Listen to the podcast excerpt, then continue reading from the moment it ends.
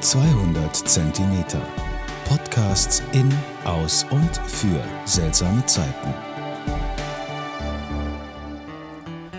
Servus, ihr Leute, ich bin's, der Brausche Willi. Wie oft kauft man irgendwelche Sachen, die dann nach kurzer Zeit kaputt gehen, beziehungsweise kaum ist die Garantie abgelaufen, ist das Ding kaputt und man kann es fortschmeißen.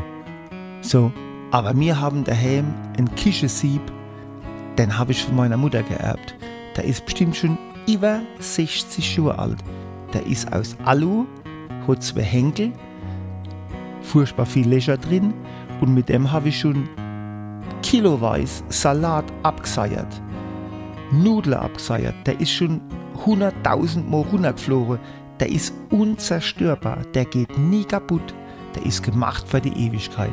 Und deswegen hat er jetzt von mir einen eigenen Namen gekriegt. Der heißt ab jetzt Leo. Leo Sayer.